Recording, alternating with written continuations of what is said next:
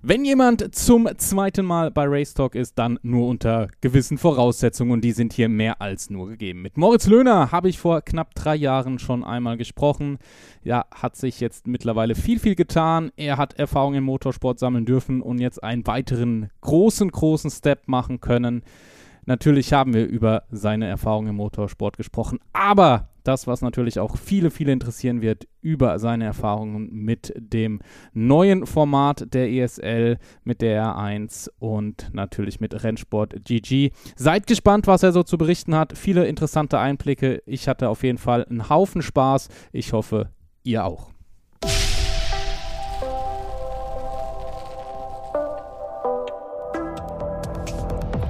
Herzlich willkommen zu Race Talk, deinem Podcast rund um Simracing und Motorsport.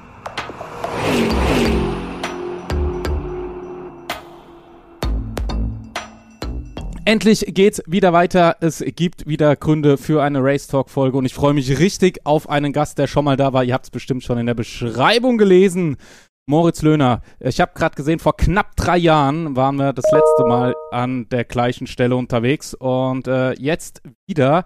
Und das hat diverse Gründe. Erstens, du hast viele Erfahrungen im Motorsport sammeln können, was ich unglaublich spannend finde, von äh, der ähm, DTM Trophy über LMP3-Fahrten bis hin jetzt äh, ja, zu der Entscheidung, dich auf das Simracing zu fokussieren. Ist viel, viel passiert.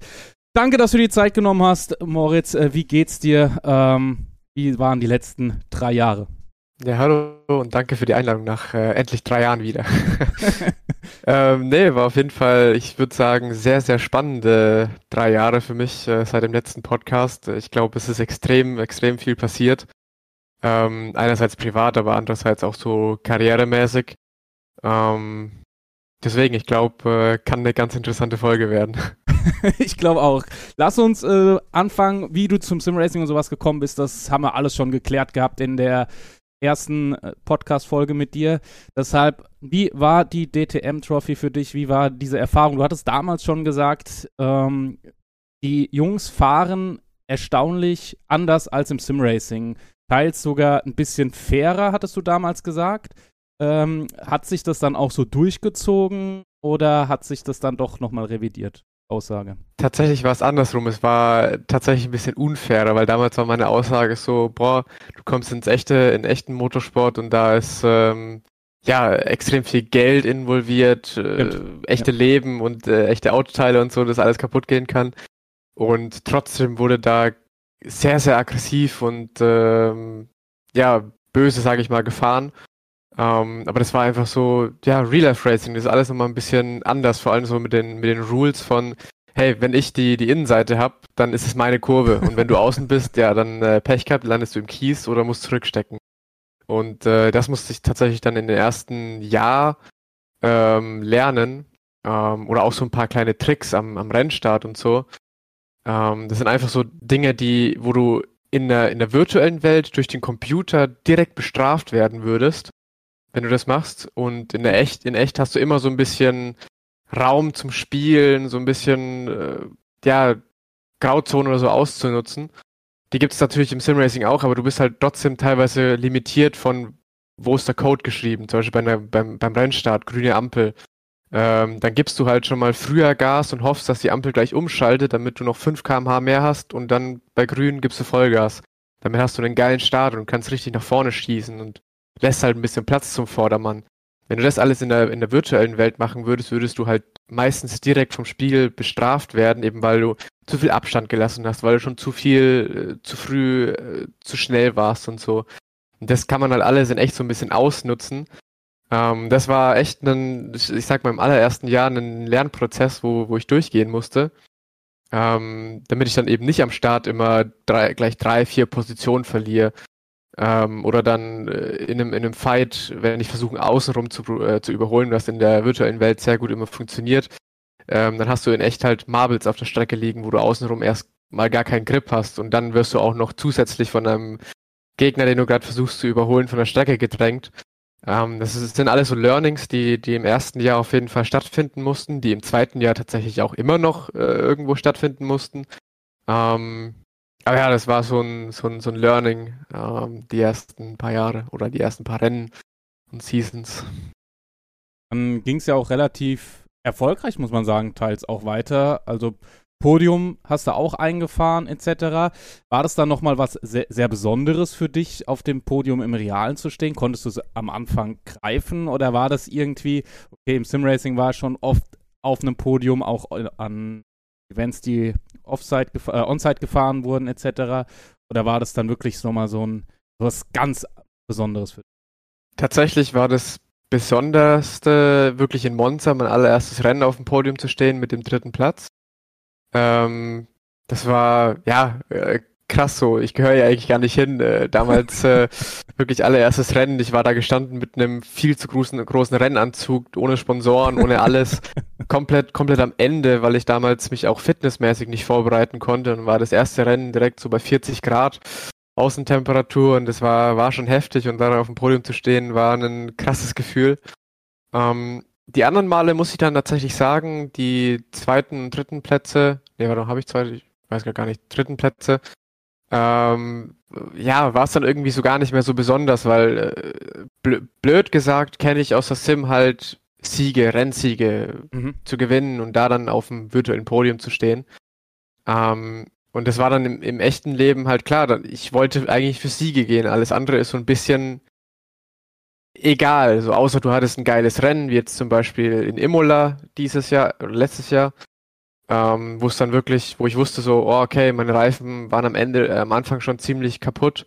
Die ersten zwei sind weg und jetzt geht's wirklich 20 Minuten lang nur darum, so hart wie möglich meinen dritten Platz zu verteidigen. Und dann eben da äh, mit dem dritten Platz über die Ziellinie zu fahren nach einem echt, echt geilen Fight. Das war dann wieder ein mega geiles Gefühl. Ähm, aber ich glaube, ich hätte mir, mir wirklich sehr, sehr gewünscht, auch mal ein Rennen zu gewinnen. Vielleicht hätte ich dann noch mal ein Jahr lang gebraucht, um so ein bisschen wirklich die Erfahrung dann eins zu eins umzusetzen. Aber ja, it is what it is. Ähm, ich glaube, allgemein kann ich damit sehr zufrieden sein, wie es lief. Ich, natürlich sage ich selber, klar, wäre ein Rennsieg geil, klar, hätte ich, hätte immer alles besser gehen können. Ähm, weil wenn man irgendwann, ich sag mal, wenn man mit sowas zufrieden ist, dann denke ich mal, kann man sich nicht verbessern. Man muss immer irgendwo sehen, wo man sich verbessern kann, wo man höher greifen kann. Und genauso denke ich mir, ist im echten Motorsport eben auch. Aber ich glaube, das sagen mir auch immer alle viele, dass man dann halt trotzdem mal das Realistische sehen muss und sagen, hey, man hat einen verdammt guten Job gemacht dafür, dass man das erst wirklich, ja, eigentlich letztes Jahr angefangen hat ähm, und dann direkt von Anfang an in der DTM Trophy mit den besten GT4-Fahrern, mit den besten Nachwuchsfahrern, ähm, ja, um den Sieg kämpft. Also muss man auch klar sagen, dass du ehrgeizig bist, das ist gut, sonst wärst du, glaube ich, jetzt auch nicht da, wo du momentan stehst. Und ja, die Rennsiege. Äh, vielleicht kommt das irgendwann nochmal, man weiß ja nie, was die Zukunft bringt. Du hattest natürlich auch ein paar Rückschläge, so ein äh, Fahrzeug abstellen. Äh, hat sicherlich auch wehgetan. Vielleicht nicht nur äh, mental, vielleicht auch körperlich. Ich weiß nicht, wie es dir da immer ging. Da waren ja auch ein paar Situationen, wo es mal äh, über die Wiese ging, etc.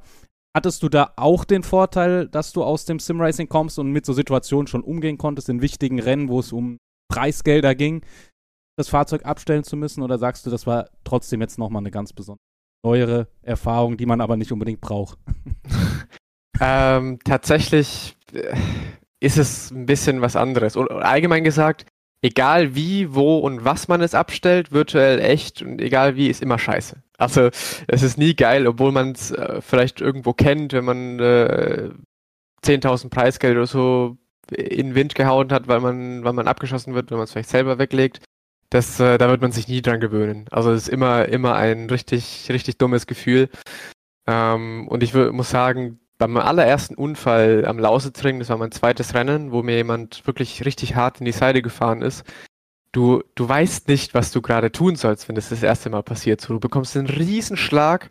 Du weißt so, also entweder dein Auto ist jetzt komplett am Arsch oder ja, du weißt nicht, kannst du noch weiterfahren, solltest du abstellen, ähm, tust du gerade Öl auf der Strecke verteilen und solltest halt wirklich abstellen und so. Das weißt du alles nicht, weil du hast keine Anzeige im Auto, du hast auch kein Gefühl dafür, so wann, was jetzt ein heftiger Unfall war und was nicht. Mhm. Weil tatsächlich ist mir auch der allererste hinten Und weil du nie einen echten Autounfall hattest, weißt du nicht, okay, das hat sich jetzt schon sehr heftig angefühlt, dass er mir da vielleicht minimal hinten drauf gefahren ist. Ich habe dann im Rückspiegel geguckt, hm, wann fliegt jetzt die Stoßstange weg, wann explodiert jetzt gleich mein Reifen und so. Aber dann, ja. dann schaust du dein Auto nach dem Rennen an und da ist nichts, nicht mal ein Kratzer oder so. Aber dann in, am Lausetring der Unfall, der war halt glücklicherweise so in die Seitentür, dass kein, keine Achsgeometrie und sonst was ähm, ja, beschädigt wurde und dann konnte ich tatsächlich weiterfahren. Aber ich bin dann erstmal aus der Wiese raus und dann, keine Ahnung, bestimmt mit 20 km/h dahergeschlichen und wusste nicht so, okay, boah, kann ich jetzt weiterfahren? Wenn ich jetzt schnell fahre, fliege ich in die nächste Kurve ab und mache mein Auto noch mehr kaputt oder so. Und dann äh, tastest du dich halt erstmal so langsam die, die Runde heran. Okay, ich kann immer schneller, immer schneller, es passiert nichts, das Auto fühlt sich eigentlich ganz in Ordnung an. Ähm, ja, und dann, dann konntest du da so weiterfahren. Aber ja, ich hatte tatsächlich äh, über die zwei Jahre verteilt jetzt echt viel Pech mit Unfällen. Also die meisten Unfälle waren wirklich unverschuldet, ist mir irgendjemand doof reingefahren. Ähm, zwei Dinge war ich selber schuld. Und äh, das eine dann halt eben beim Saisonfinale in Hockenheim, mein allerletztes DTM Trophy Rennen letztes Jahr, wo ich äh, leider den Körb irgendwie falsch erwischt habe, mein Auto ausbricht und ich dieses BMW-Schild mitnehme, was glaube ich sehr viele Leute gesehen haben. Ähm, und da hat es eben mein Kühler zerhauen. Und dann habe ich da leider meinen dritten Platz im letzten Rennen, was nochmal gut für Saisonende gewesen wäre, weggeschmissen. Und da ist es mega scheiß Gefühl, wenn du wenn du selber dran schuld bist, weil ja, du bist einfach selber dran schuld. Du kannst es, du kannst die Schuld auf niemand anderes schieben. Du, es warst du selber und das ist eigentlich das, das schlimmste Gefühl, was, was man so haben kann. Ja, das ist interessant. Genau die Diskussion hatte ich jetzt demnächst auch in einem meiner Streams, war virtuell. Da sind wir das 12-Stunden-Bathurst-Rennen gefahren in iRacing. Und da habe ich auch gesagt, es ist manchmal angenehmer, äh, wenn dich jemand anderes abschießt, wenn du im Team fährst, auch wenn es genauso doof ist. Aber dann kannst du wenigstens sagen, okay, ich habe mein Bestes gegeben, ich konnte dafür nichts. Wenn du es genau. aber selbst verschuldet machst, dann ist es halt nochmal so eine ganz andere Kiste. Also das, das ist schwer zu beschreiben. Ich glaube, das muss man erlebt haben des Nachvollziehens. Ja, es ist ja immer so. Also ja. in jeder Sportart oder egal in welcher Situation, auch wenn du auf der normalen, auf, auf Arbeit oder so, wenn, wenn du, man versucht ja immer irgendwie Ausreden zu finden, warum jetzt was nicht geklappt hat oder so. Und wenn, wenn man sagen kann, wenigstens, oh, das, also ich war nicht hundertprozentig dran schuld, sondern deshalb und deshalb ging es nicht, dann ist es ein immer viel, viel besseres Gefühl, als äh, ja, wenn man hundertprozentig selber dran schuld ist. Aber egal wie, ist es immer ein Kackgefühl im echten Motorsport, wenn du dann, weil du, du steigst da aus und musst irgendwie zurück zur Box.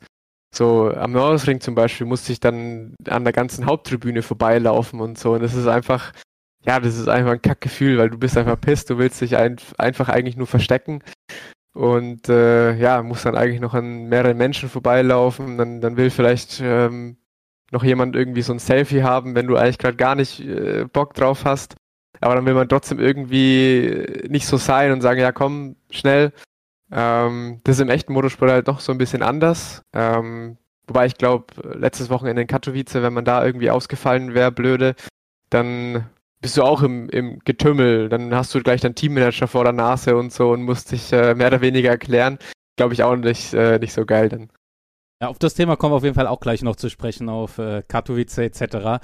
Ähm, meinst du, dass dich das trotzdem ein bisschen professioneller gemacht hat, das Ganze, im Umgang mit vielen, vielen anderen Themen, also auch gerade Medien?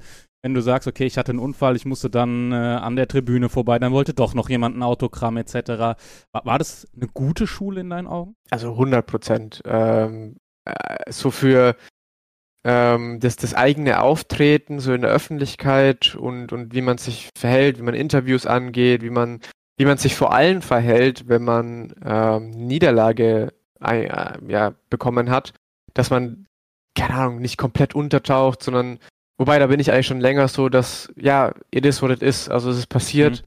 Du kannst es in dem Moment nicht besser machen. Du kannst es eben nur in dem Moment besser machen, indem du dich nicht selber noch mehr runter machst und dich versteckst, ähm, vielleicht nicht irgendwo nicht auftauchst, wo, wo, wo das Team vielleicht gerade noch dann wäre oder so, sondern hey, es ist passiert, du entschuldigst dich vielleicht äh, bei deinen ja, Mechanikern, bei deinem Team und so, aber ja, es ist passiert, du kannst es nicht ändern, du kannst es nur beim nächsten Mal besser machen und äh, ja, gehst dann halt äh, deinem Tag so weiter, mehr oder weniger. Gute Schule. Hattest du auch das Gefühl, dass dir das Sim-Racing was bringt in der Kommunikation mit den Mechanikern, mit deinem Team, was Setup etc. angeht, oder hast du dich da komplett auf das Know-how deiner Crew verlassen?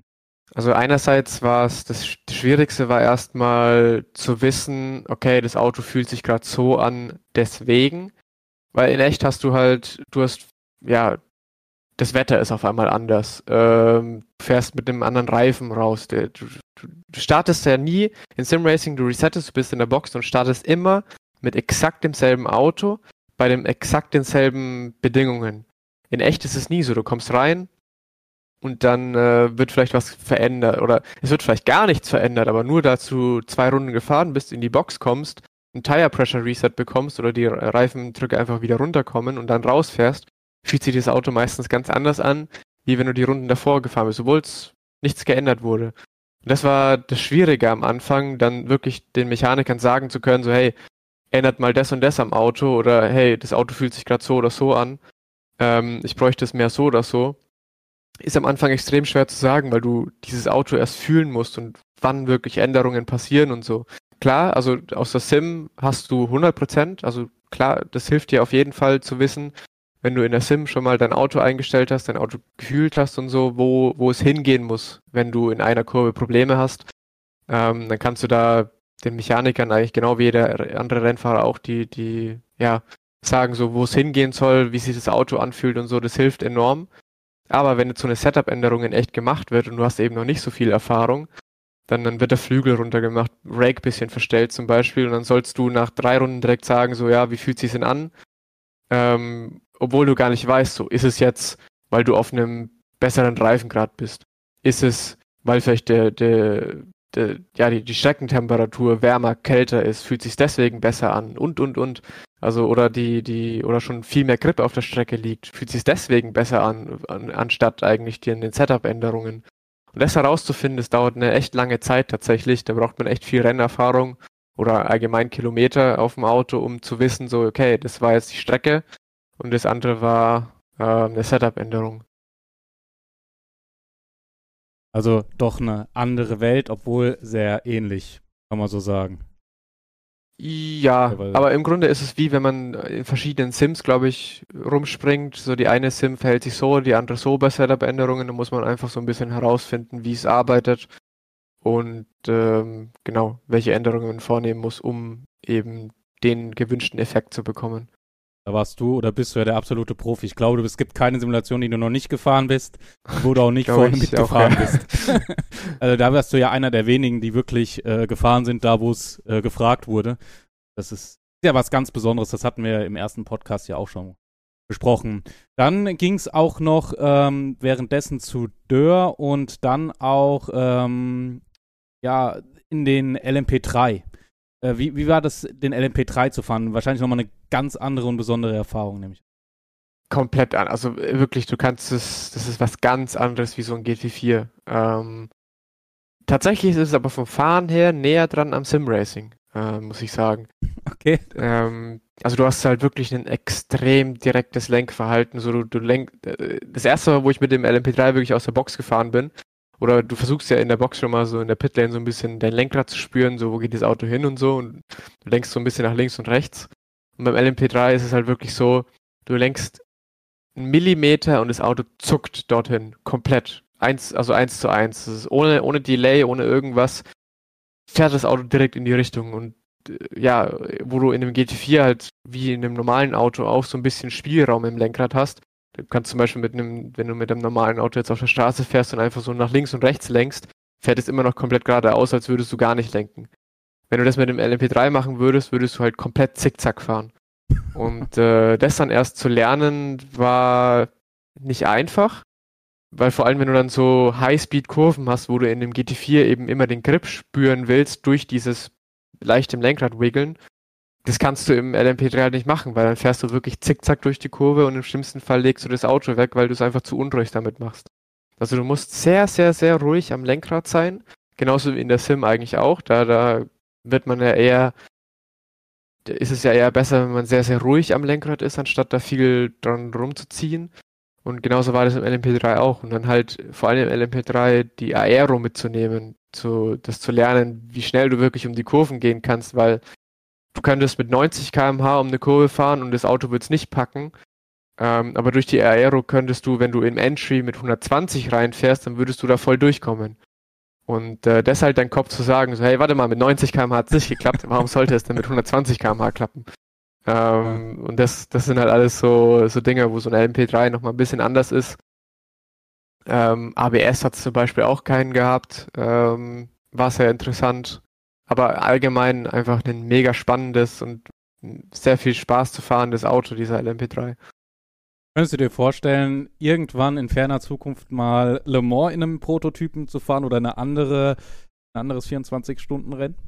Voll, also klar, das, das wäre ein geiles Ding. Ähm, es war dieses Jahr auch schon in, ab und zu in den Gesprächen, dann eben LMP3 weiterzumachen in die Le Mans Series und dann auch irgendwann bei Le Mans zu fahren. Ähm, deswegen, Bock hätte ich. Ähm, das, daran daran liegt es nicht. ja, aber dann kam ja alles anders. Ein gut, guter Punkt. Dann kam ja alles anders. Und ähm, wenn ein Moritz Löhner sich von einem Team in guten Trend oder generell Trend, dann heißt es immer, es warten spannende neue Aufgaben auf ihn. Das war damals äh, zweimal schon so. Dann ging es einmal, einmal zu Williams, einmal zu Dörr. Ähm, jetzt ging's zu Maus. Für mich, ich habe es äh, dir schon geschrieben, was ganz Besonderes. Äh, Gerade aus Counter-Strike-Sicht, äh, 1.6er Zeiten und so weiter, Maus da irgendwie ganz tief im Herzen drinne. Ähm, ja, und jetzt mit einer ganz, ganz neuen Aufgabe. Vollprofi im Simracing. Vorher warst du eigentlich auch schon Profi im Simracing, aber jetzt ist es ja, glaube ich, nochmal ne, einen Ticken anders als vorher. Erzähl, wie kam das Ganze? Wie äh, ha, wie hat sich das entwickelt und ähm, ja, Rennsport GG, ESL R1, äh, ja, lass uns mal ein bisschen teilhaben an der Entwicklung. So viel du sagen möchtest, so viel du sagen darfst. Ja. kannst. Ähm, also es hat so, ich sag mal so bei, bei Dörr, ähm, das war so ein Prozess, das habe ich gerade so alles mit, also ich habe Dörr, mehr, Dörr E-Sports mehr oder weniger selbst mit aufgebaut, das Team von, von null auf, auf 100 mehr oder weniger gebracht und es war eine mega geile Zeit. Und ich glaube, Simracing Expo mit den Dörr-Jungs ähm, war mit äh, der größte Spaß, den ich jemals so im Simracing hatte mit einem Team. Ähm, und dann dachte ich so, okay, geil, das kann so weitergehen. Und dann kam tatsächlich ähm, ein ja, paar Tage oder so nur später einen, ja, eine Twitter-Nachricht, ähm, eben vom René, äh, COO von, äh, von Maus, ob ich nicht Bock hätte, ja, mit Maus so im, im Sim-Racing einzusteigen. Und äh, im Hinterkopf war mir dann wahrscheinlich schon klar, okay, das wird wahrscheinlich irgendwie mit ESL und Rennsport zusammenhängen, weil das, weil das Thema damals auch immer größer wurde, immer näher kam ähm, und man da halt immer mal wieder hier von der Seite und der anderen Seite so ein bisschen mehr mitbekommen hat. Dachte mir so, ah, okay, vielleicht ähm, geht es ja in die Richtung Rennsport und höre ich mir mal an. Dann haben wir halt die ersten Gespräche gehabt. Ähm, und dann, ja, es ging natürlich hauptsächlich um Rennsport. Aber was sie dann da auch ziemlich schnell schon gesagt haben, es geht nicht nur um Rennsport, sondern es soll auch ähm, natürlich iRacing, Airfactor, Race Room, was auch immer halt dann gerade interessant ist, gefahren werden. Ähm, und äh, ja, klang alles mega gut. Dann haben wir nach dem ersten Gespräch ein zweites Gespräch gehabt, wo es sich dann alles nochmal mehr ins Detail ging. Und äh, dann war für mich eigentlich ziemlich, ziemlich schnell klar, als ich dann auch immer mehr dann halt wusste, so, okay, wie soll das Rennsport wirklich funktionieren, was haben die vor, dies, das, dann äh, wusste ich für mich, dass das eine sehr, sehr krasse Möglichkeit ist. Einerseits bei einem E-Sports-Team zu sein, was, sage ich mal, im E-Sports eins der größten ist, war für mich immer schon ein Traum, weil ich war früher Motorsport, immer gesagt, ja, Rennfahrer werden. Und dann irgendwann habe ich mit meinem Bruder immer League of Legends Worlds und so E-Sports angeguckt und gesagt, ja, irgendwann E-Sports-Profi äh, zu sein bei so eine, bei solchen Teams wäre krass. Und ähm, ja, damit äh, habe ich mir dann mehr oder weniger auch einen, einen, zweiten Traum erfüllt, eben bei so einem richtig großen E-Sports-Team zu sein. Ähm, und ja, dann, dann, dann gab es halt ja, war es halt nicht einfach. Mein, mein Vertrag bei, bei Dörr ist tatsächlich dann Ende des Jahres 2022 ausgelaufen. Also war es, sage ich mal, äh, zeitpunktmäßig her glücklicher Zufall, dass es gerade so geklappt hat. Aber ich glaube, bei vielen Teams und Fahrern gerade, eben weil dieses ESL sehr spontan kam, Weil klar, der, der Anruf oder die, die Nachrichten kamen Ende Dezember und äh, wie gesagt, Februar war jetzt das erste große Event, also viel Zeit war nicht. Ähm, dann lief das halt alles so zusammen, dann, dann war es für mich klar, Maus ist die Richtung, wo ich hingehen will, eben weil ESL, Rennsport, ähm, eine neue Sim, eine neue Plattform, eine neue Meisterschaft, die ja eigentlich das Größte, was im Simracing momentan gibt, äh, werden soll. Und dann war das für mich eine, eine, einfache Entscheidung, da wirklich Ja zu sagen. Weil damals habe ich äh, Vegas E-Race verpasst. Habe ich mir damals gesagt, so, nee, kein Bock. Und dann im mhm. Nachhinein denkst du immer so, warum? Es wäre so einfach gewesen, da vielleicht sich zu qualifizieren und so. Das Million-Dollar-Race ähm, mit, mit äh, Olli Packer, da meinst du? Genau, das? genau. Dann ähm, F1 E-Sports. Warum habe ich es mhm. da nicht probiert, einfach das erste oder die ersten zwei Jahre da einfach mal dabei zu sein? Ähm, und jetzt ist halt das dritte ESL. Ähm, da habe ich gesagt, das, das, also das muss ich einfach von Anfang an dabei sein. Ähm, und mit Maus dann eben mit einem starken Partner. Ich wusste dann auch meine Teamkollegen ziemlich schnell. Und da wusste ich, boah, ähm, gewesen, ja. das äh, wird krass. Also da werden wir ein Team haben, was wahrscheinlich äh, mit um den Sieg kämpft. Und ähm, ja, dann war es leider auch eine schwere Entscheidung von Dörr dann zu sagen, hey, äh, mit mir wird es nicht mehr weitergehen weil sehr, sehr gute Freunde da. Also über die, über die zwei Jahre einfach, einfach so gut mit jedem zurechtgekommen. Wir sind echt gute Freunde. Auch mit der, ich habe ja das alles auf Arbeit äh, mit der Agentur SX Group gemacht. Mhm. Ähm, die drei Jahre bei denen waren ein Hammererlebnis. Ich die beste Arbeitsstätte, die ich jemals hatte. Und äh, da dann halt auch auf Wiedersehen zu sagen, war, war nicht einfach, aber ich, jedes Ende ist irgendwo nicht einfach, wenn man Spaß dabei gehabt hat. Und äh, ja, dann ging es eben weiter, dann ging es eben im neuen Jahr zu Maus. Wann wusstest du, wer bei dir mit im Team fährt? War das schon in den ersten Gesprächen, im zweiten Gespräch oder war das erst dann, als schon relativ klar war, dass du äh, den Vertrag?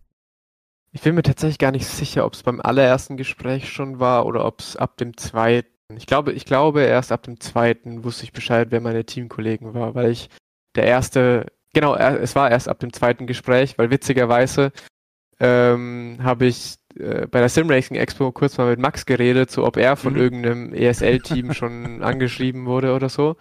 Hat er noch Nein gesagt und eben dann nach meinem zweiten Gespräch war er dann eben genannt als, als Fahrer für Maus mit. Ähm, und dann, ja, dann war ich anscheinend der Erste, der da irgendwie angesprochen wurde. Und dann wurde ich, wusste ich ab dem zweiten Gespräch, so wer meine Teamkollegen sein werden. Warst du überrascht, dass Max im Team ist? Äh, Gerade mit der Verbindung zur Redline, als sie dann vom Pure rüber gewechselt sind, da, da ja natürlich auch viel Herzblut drin steckte? Oder war das für dich auch ein logischer Schritt, wo du gesagt hast, ja, macht Sinn, dass er das auch macht? Äh, war das einfach so cool? Äh, da habe ich auf jeden Fall jemanden an der Seite, mit dem kämpfen, wie du eben sagst, um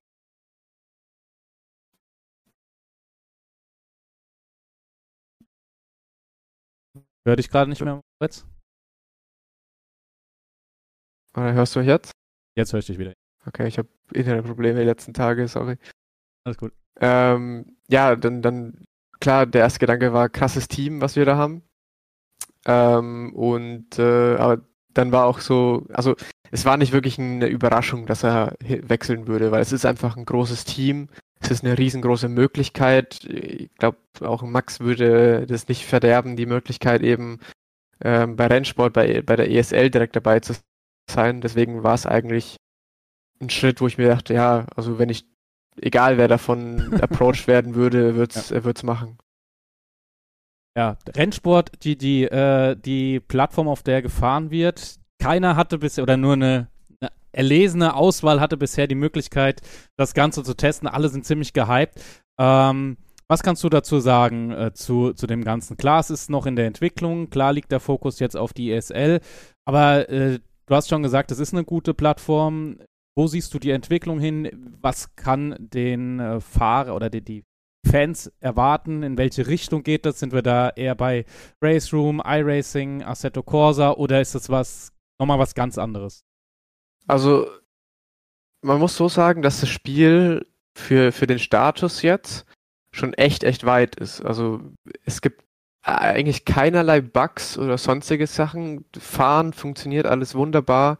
Du hast äh, funktionierende Reifendrücke, auch wenn die zum Beispiel noch ein bisschen angepasst werden müssen und so. Aber es ist im Großen und Ganzen dieses ganze Fahren an sich funktioniert alles wunderbar, ohne irgendwelche Bugs, ohne irgendwelche Fehler, dass das Game crasht oder so. In der, in der Hinsicht ist es echt sehr, sehr gut, muss ich sagen. Ähm, und äh, ja, Fahrdynamik, sage ich mal, geht eher in Richtung Air Factor Race Room, wahrscheinlich eher Race Room, wo ich mir am Anfang natürlich auch dann gedacht habe, nach den ersten paar Runden so, boah, geil, das fühlt sich eigentlich ziemlich genau wie Race Room an. Also die Sim, wo ich die letzten Jahre halt immer sehr gut unterwegs war. Ähm, das hat mich natürlich sehr gefreut. Und ähm, ich sag mal so, es fühlt sich basemäßig wie Race Room an, bloß mit bisschen mehr Physik, bisschen mehr mit, mit Hintergrund und Dynamik so dahinter. Also es macht tatsächlich echt sehr, sehr viel Spaß zu fahren, weil es ist nicht so wie iRacing, wo du extrem auf deine Reifen aufpasst, aufpassen musst, extrem, dass du kein niemals Slip hast oder sonst was. Du musst extrem vorsichtig fahren. Du kannst in Rennsport einfach mal wirklich fahren. Also wirklich dann mhm. äh, auch aggressiv fahren und so, eigentlich wie in echt. In echt hast du immer so ein bisschen, wo zum Beispiel im Livestream viele gesagt haben, boah, die Autos sliden ja, sliden ja viel herum. Ähm, ja, aber so musst du fahren, so müssen Rennautos gefahren werden. Also ich habe noch nie ein Rennauto gesehen, was, äh, wo du komplett gerade halten musst. Du brauchst, du brauchst in der Kurve Slip Angle. Also natürlich nicht zu viel, weil man mag seine Reifen kaputt, aber du musst so ein bisschen Slip Angle halten. Du musst so ein bisschen Load auf deine Reifen bekommen, damit die arbeiten. Und genauso ist Rennsport auch. Also es hat sehr viel Fahrdynamik. Es macht sehr viel Spaß zu fahren. Du kannst teilweise auch aggressiv fahren, vor allem im Qualifying. Wobei du dann im Rennen dann halt wieder so ein bisschen Reifenmanagement äh, machen musst, damit du sie eben nicht zu kaputt machst. Und in der Hinsicht finde ich es tatsächlich sehr, sehr gut. Ähm, also und da wir nicht vergessen, es ist nur in einer sehr, sehr frühen Phase. Exakt, so. exakt. Ähm, deswegen, also ich bin gespannt, wo es halt hier eben hinkommt. Und ähm, als, als E-Sportler muss ich tatsächlich sagen, mittlerweile ist es mir gar nicht mehr so wichtig, wer realistisch es ist. Mhm. Ähm, es muss einfach irgendwo Spaß machen. Mit einem Realismus-Faktor natürlich dazu. Also wenn es jetzt wie Mario Kart sich anfühlt, ist es natürlich auch nicht geil. Ähm, aber sobald sich auch nur ansatzweise in der Richtung realistisch anfühlt und dann noch Spaß macht, dann hat das Game für mich alles, was es haben muss. Weil muss was, plausibel sein. Genau. Was bringt's, wenn's hyper realistisch ist oder so, aber irgendwie keinen Spaß macht zu fahren? Dann bringt's meiner Meinung nach halt auch nichts. Und ja, äh, äh, Formel 1 Fahrzeuge in iRacing Teils, ne? Der F1. Wer ja, zu fahren. Ja. Beispiel. Seid ihr mit in der Entwicklung? Also gebt ihr da Feedback? Ähm, seid ihr da ganz, ganz eng mit drinne oder äh, ist das eher, äh, die nehmen die Sachen und dann wird geupdatet und ihr gebt. Wie muss man sich das vorstellen? Also wir sind nicht direkt in der Entwicklung mit dabei. Ähm, das wäre auch eben jetzt, weil es die Competition gibt, falsch. Ähm, aber sie, sie geben sehr, also sie, sie achten sehr, sehr viel auf Feedback. Und das finde ich halt sehr cool, weil man sieht, man sieht iRacing, man sieht Air Factor, man sieht Race Room. Jedes Mal, wenn da irgendwie nur Feedback kommt, so, ey, schaut euch das mal an, das ist irgendwie komisch, oder ey, das könnte man doch besser machen, dann, dann machen alle Developer direkt so einen Rückzug und sagen, boah, nee, nee, nee, nee. Also so wie das ist, das ist richtig so. Und egal, was ihr sagt, das kann nicht so sein und werden wir auch nicht ändern. Da, da wird sich wirklich, weiß ich nicht, in die eigene Bubble ver verschränkt und halt nie auch nur ansatzweise auf die Community gehört. So. Also bei iRacing ist das beste Beispiel mit äh, Grass-Dipping oder so. So, ey, schaut euch das mal an, es funktioniert nicht, es ist falsch, äh, ändert es doch mal, sonst, sonst ist es, sonst fahren wir jedes Mal nur noch auf der Wiese, anstatt auf, der, auf, auf dem Asphalt. Sondern ja. wird, dann wird monatelang nichts gemacht, bis eben endlich mal auf Social Media ein riesen Aufschrei passiert. So, ach ja, jetzt müssen wir was machen, weil, weil jetzt 5000 Leute auf Social Media äh, da halt übel abgehen oder das ganze, das ganze Internet drauf abgeht. Ja, jetzt müssen wir was machen. Aber wenn, wenn man es denen versucht, objektiv zu erzählen, dann wird, dann wird gesagt, nee, nee, ist nicht so. Und genauso arbeitet jedes Sim momentan. Egal, egal wie, egal wo man versucht, den, den Developern auch nur zu helfen, dann wird immer komplett zurückgezogen und äh, man, man wird teilweise auch als dumm dargestellt. Und bei Rennsport ist es exakt umgekehrt. Also mit denen kannst du reden, mit denen kannst du zeigen, hey, schaut mal, das passt noch nicht ganz, ähm, man könnte es vielleicht in die Richtung ändern, damit es besser wird und so. Und dann nehmen die das Feedback auf und meistens hast du innerhalb von ein paar Wochen oder beim nächsten großen Update genau das gefixt, und äh, viel besser gemacht. Also das ist halt das Geile an Rennsport. Die hören auf die E-Sports-Fahrer, die hören auf die Fahrer, weil genau die haben ja die Erfahrung, wie es sein muss. Und das versteht irgendwie anscheinend niemand, außer eben Rennsport setzt es jetzt um. Und deswegen habe ich tatsächlich so viel große Hoffnung in das Spiel. Ähm, eben weil die genau das machen. Feedback von der Community. Feedback von denen, die das Fahren spielen wollen. Ja, vielleicht muss man hier den einen oder anderen Entwickler auch nochmal in Schutz nehmen, weil wenn jeder kommen würde und sagen würde, so und so sieht's aus, ne? also ich weiß, wie du es gemeint hast und ich glaube, jeder weiß, wie du es gemeint hast, aber man muss dann natürlich auch sagen, hey, wir sind immer noch ein Studio, wir müssen immer noch gucken, wir haben unsere Projekte und wenn wir jetzt jeden Schritt sofort angehen würden, dann ist es natürlich äh, vielleicht kostenseitens gar nicht mehr so einfach zu decken. Ähm, aber ja, also ich, wie gesagt, ich glaube, jeder hat verstanden, was du meinst. Ähm, ich glaube, das, das ist das, was viele jetzt halt auch so ein bisschen dann so heiß auf diese Software machen. Auch. Ich bin ehrlich, ich hätte, hätte sie auch gern schon getestet. Ich bin auch ehrlich, ich wäre gerne in Katowice mit dabei gewesen. Ich hätte gern dieses Event auf Deutsch äh, kommentiert. Äh, sowas, ich glaube, gibt es noch keinen deutschen Stream. Ähm, ein bisschen traurig, also falls das einer von euch hört, äh, ich wäre gerne bereit dazu. Ähm, aber das, das war ja für euch Fahrer ein, ein Mega-Event. Also, wenn ich mir so die Stories angeschaut habe, ihr seid da ja wie klassische E-Sports-Stars, was ihr jetzt ja auch der, bei der ESL seid, wurdet ihr behandelt. Ihr seid da hingeflogen, hattet dann den Media Day und so weiter. Ähm, wie war das? Also, ich glaube, so, also lass, lass mich da jetzt nicht so unterstellen, aber so krass hast du es bisher auch noch nicht. Nein, also kein Sim-Racing-Event, was bisher stattgefunden hat. Also gut, ich kann jetzt nichts über Formel 1 E-Sports oder so sagen. Ich denke, das hat auch sehr High-Level-Standard. Aber kein, keine E-Sports-Serie oder Event kommt an die Organisation von ESL ran. Also die haben einfach schon jahrelang Erfahrung, jahrelang auch mit den größten Bühnen der Welt und so oder im E-Sports zu tun gehabt. Also die wissen, wie man sowas aufsetzt. Und von, von Organisation von Flug, Shuttles zum Hotel und alles Mögliche. Ähm, Media Day, also das war von vorne bis nach hinten so gut organisiert, dass man sich ja, man, man wusste einfach, man ist überall gut aufgehoben und wusste, man muss sich selber um nichts mehr kümmern, so. Während du bei sehr, sehr vielen anderen Events dann halt, okay, du musst deinen eigenen Flug buchen, du musst schauen, wie du jetzt vom Flughafen zu deinem Hotel kommst.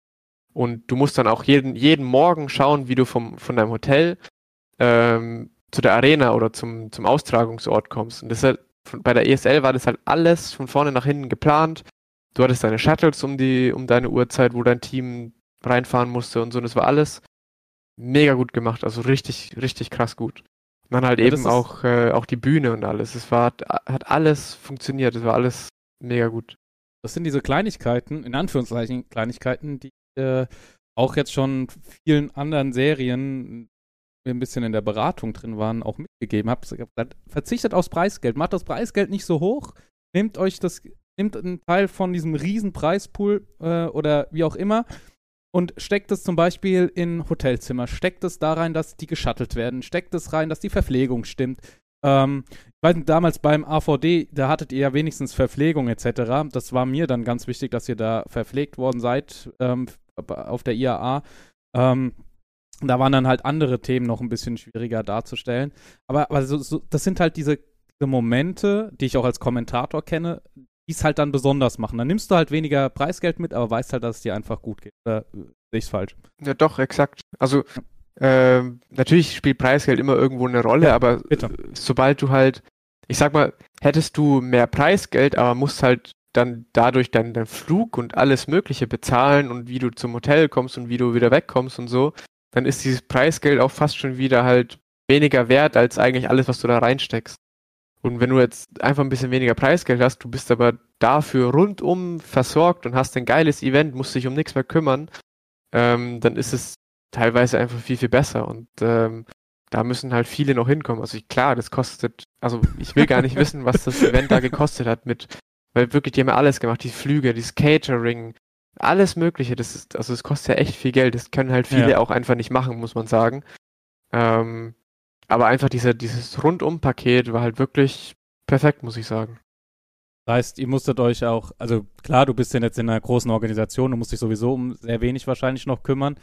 Ähm, aber das war wirklich, ihr, ihr wusstet Bescheid, ihr hattet kein Problem, ihr müsstet euch um nichts kümmern, ihr wurdet abgeholt, ihr wurdet geschattelt, ihr brauchtet nicht zu gucken, okay, ich muss dann und dann da sein, sondern das war alles durchgetimt und ihr hattet jemanden, wahrscheinlich sogar einen Ansprechpartner, der euch dann auch entsprechend geführt hatte, oder? Genau, exakt so. Respekt, Respekt. Ja, und dann äh, die Bühne. Du hast gesagt, die Bühne war richtig genial. Ja, war sie. Ähm, wie, wie, war dein erster Eindruck, als du dann dahin kamst? War das schon so, wow, seid ihr auch in die große Halle reingegangen, wo dann Counter-Strike gespielt wurde? Wart ihr bei StarCraft, glaube ich, findet da ja auch noch statt? Ähm, hattet ihr auch Möglichkeit, das zu sehen oder wart ihr wirklich nur in eurer Sim-Area?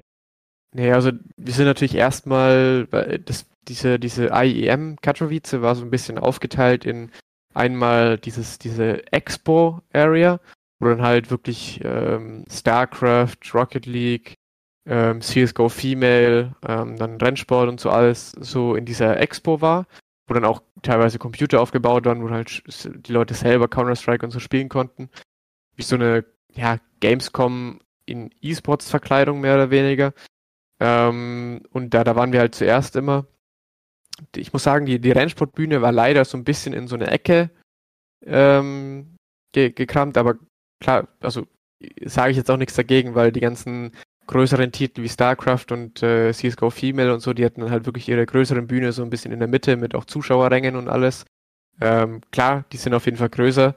Ähm, aber ich hätte mir gewünscht, dass man so ein bisschen, sage ich mal, mehr in der Mitte ist. Ähm, weil wir hatten auch gar nicht so viele Zuschauer-Sitzplätze. Die waren zwar um diese, um diesen Kreis herum, so Stuhlkreis, aber die wurden halt meistens vom, vom Team, von den ganzen Teams und mhm. so beansprucht. Und vor der Bühne durfte tatsächlich gar nicht gestanden werden, weil da halt so mehr oder weniger, da durftest du, da durften, durften keine Crowds stehen, weil es halt Notausgang, dies, das und so ist. Ja. Ähm, das war so ein bisschen, ja, das war so ja. ein bisschen schade organisiert, finde ich. Aber Vielleicht klar, aber auch ein Test. Vielleicht auch genau. ein Test zu gucken, ähm, macht das über, also muss, also muss ich mir jetzt wieder auf die Veranstalterseite stellen, sagen, hey äh, Leute, äh, wir haben da ein Riesending, aber wir müssen mal gucken, wie viel Platz brauchen wir überhaupt? Wird, wie wird das angenommen, wenn wir die zentral stellen und so weiter? Wahrscheinlich sieht es dann beim nächsten äh, Aufgebot wieder ein bisschen aus. Genau, weil tatsächlich wäre es nämlich doof gewesen, hättest du da sau viel Zuschauerränge und die wären halt immer leer gewesen. Deswegen Richtig. ist es halt, war es halt schon, schon gut äh, so gemacht, weil es waren dann tatsächlich auch vor der Bühne teilweise echt extrem viele Leute gestanden, die da halt zugeguckt haben. Und das hatten die halt auch gar nicht erst so auf dem Schirm, weil die hatten ihren, ihr, ihr Livestream-Bild nur auf einem Bildschirm, was du gar nicht siehst, wenn du vor der Bühne stehst. Dann haben die irgendwann ziemlich schnell ändern müssen, dass halt auch hinten auf den LED-Screens das, Live, das Livestream-Bild gezeigt wird, damit die Zuschauer ein Bild haben. Und das, das hatten die halt am Anfang gar nicht so wirklich auf dem Schirm gehabt.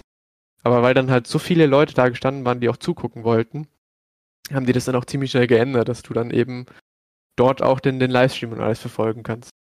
Ja, aber wie gesagt, ich glaube, das war auch so ähm, zweierseits. Wie du, wie du sagst, äh, wenn wir da eine riesen Bühne haben mit äh, 500, 600 Leuten, äh, kennen wir ja von anderen Veranstaltungen, wo du wirklich viel, viel Platz hattest, dann sitzen da halt nur 100, 200 Leute, sieht es trotzdem leer aus, was, ja nicht wenig ist, ne? Aber dann ja. sieht es halt leer aus.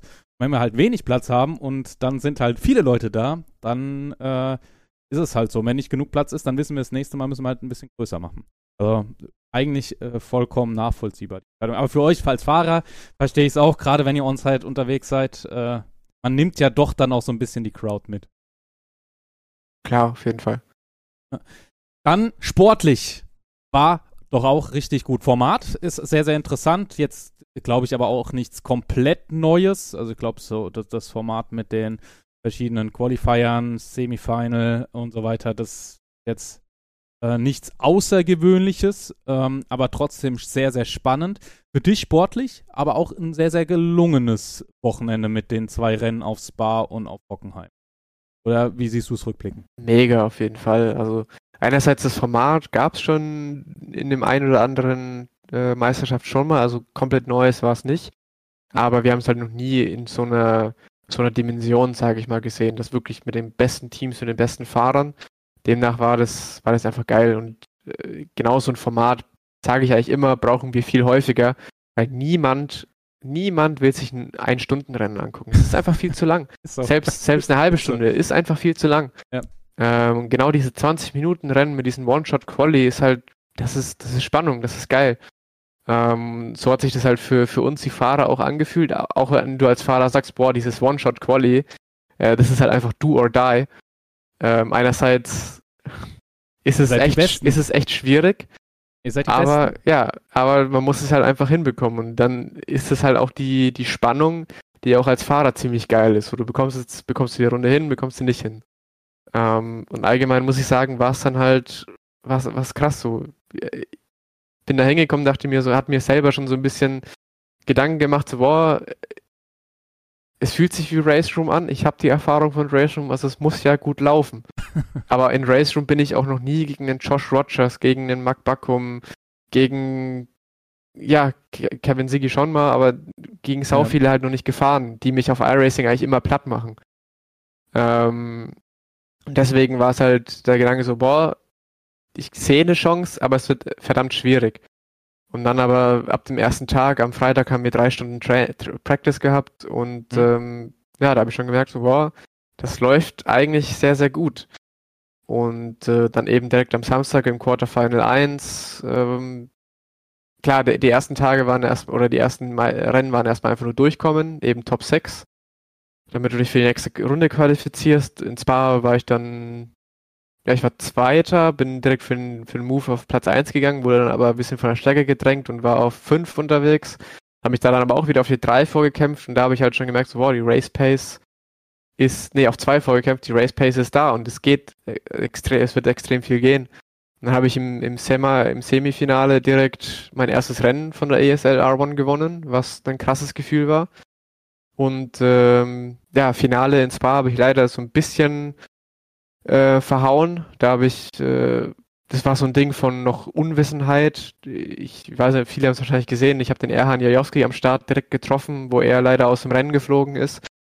Es war so, ich, ich habe halt einfach noch nicht gewusst, wie der Rückspiegel so funktioniert. Ich schaue in den Rückspiegel und Rückspiegel sagt, ich bin schon längst vorbei am Auto. Will, will die Innenseite zumachen, aber eigentlich war ich noch, war er noch direkt neben mir und ich kick ihn halt komplett äh, aus der Bahn raus dadurch und dann habe hab ich mir dadurch eine Strafe eingefahren bin auf Platz 9, glaube ich, zurückgefallen, habe mich dadurch aber auch wieder auf Platz 4 zurückgekämpft, was, äh, was ziemlich geil war und ja, für, oder Platz 5, Platz 5 war 5, ja. In der Josh Rogers äh, zweimal. genau. Und äh, das war dann, ja, Platz 5 mit Max, äh, der sich den Sieg ge geholt hat für Maus. War das ein Hammer-Ergebnis, wo ich absolut zufrieden mit war. Ähm, weil ich auch gesagt habe, Top 5 im Finale wäre ein Traumergebnis. Ähm, habe ich eine Woche davor gesagt. Und dann eben auch ähm, am Sonntag ähm, war dann so ein bisschen, weil am, am Samstag habe ich gemerkt, okay, ich könnte, ich kann ganz vorne mitfahren. So, ich hätte eine Quali-Runde hinhauen können, wo auch Pole oder so wäre. Aber das ist halt immer schwierig, die dann wirklich zu treffen. Aber da wusste ich halt so, ich könnte hier in jedem Rennen um den Sieg fahren. Dann Sonntag Hockenheimring war tatsächlich nicht so gut für unseren Audi. Audi. Und die ersten Sessions waren demnach auch ziemlich schwierig. Ähm, so gerade so in die, in die Top 5 qualifiziert, dann im ersten Rennen auf Platz 3, glaube ich, wieder vorgefahren oder so. Dann im, im Semifinale genauso, einfach Top 6 durchkommen. Und es war extrem schwierig gegen die BMWs und Porsches. Ähm, und dann im Finale tatsächlich eine Bombenrunde rausgehauen, das Platz 2.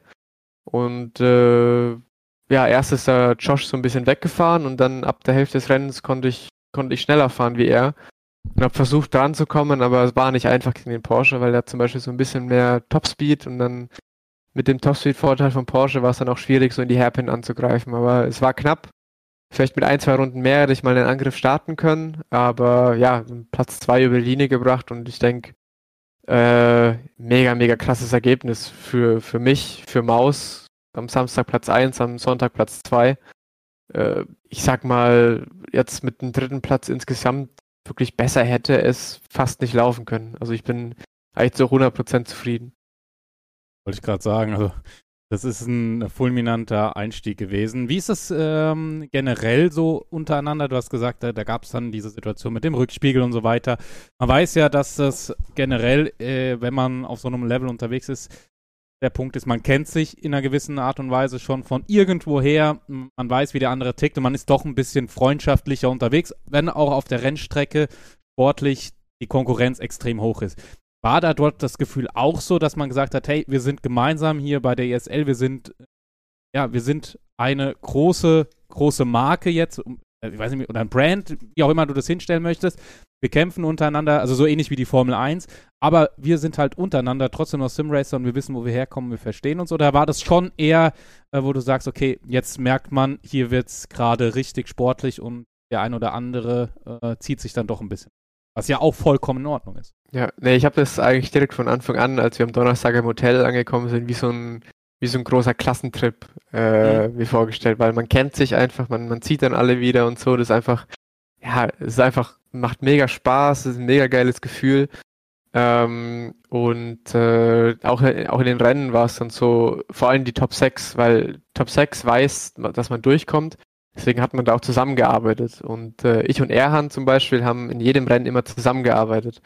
Und dann, ja, als, als ich ihm im, im Finale dann halt in die Karre gezogen bin und er halt abgeflogen ist, war halt, habe ich halt genau den erwischt, mit dem ich die ganze Zeit zusammengearbeitet habe und war nicht so geil. Klar, er war pisst, auf jeden Fall. Ähm, aber ich bin dann auch, das ist im Simracing ja, finde ich, ziemlich normal.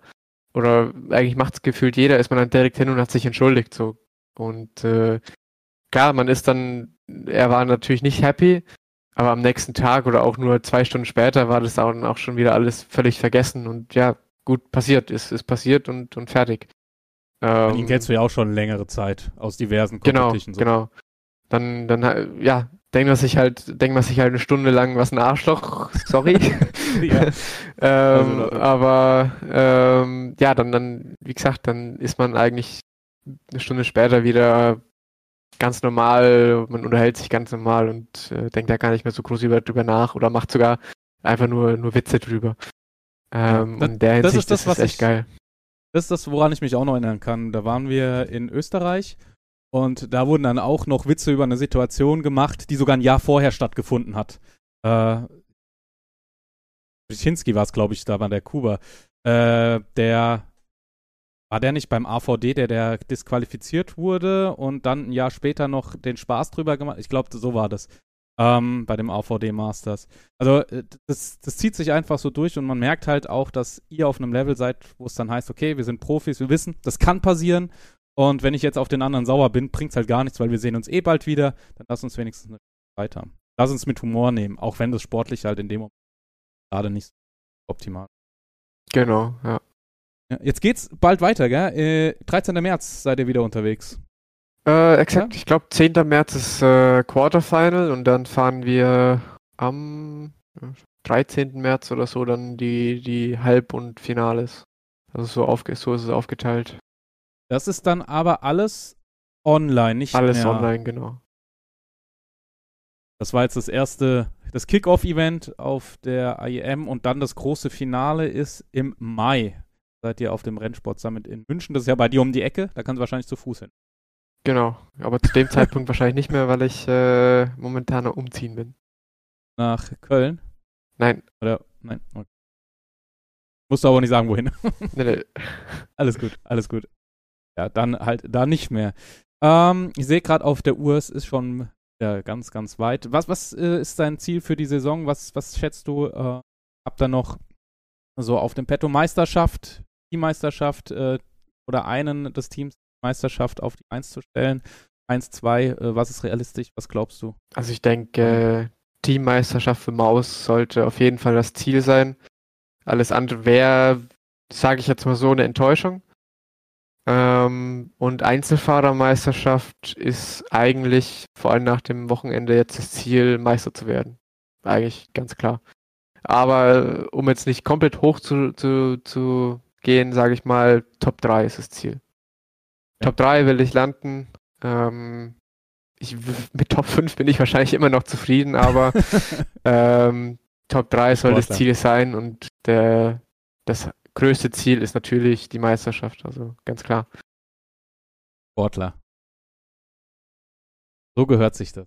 Ja, Moritz, äh, wie gesagt, ich sehe es auf der Uhr, wir sind gerade bei, gerade bei knapp 50 Minuten. Das ist für einen Podcast schon wieder sehr, sehr lang. Ich könnte mit dir aber noch gerne ein bisschen sprechen, wie du. Ähm, aber wir müssen jetzt dann doch zum Ende kommen, weil sonst wird es ein bisschen lang. Danke dir auf jeden Fall für deine Zeit, die du dir genommen hast. Zum gerne, zweiten gerne. Mal. Ähm, wie gesagt, wenn ihr jetzt diesen Podcast zuerst gehört habt, weil ihr vielleicht aktueller seid, was Moritz sonst so gemacht hat, wie er zum Simracing gekommen ist, äh, etc., äh, was die Familie damit auch zu tun hatte und so weiter, äh, erfahrt ihr alles im ersten Podcast. Müsst ihr ein bisschen 2020 habe ich äh, 9.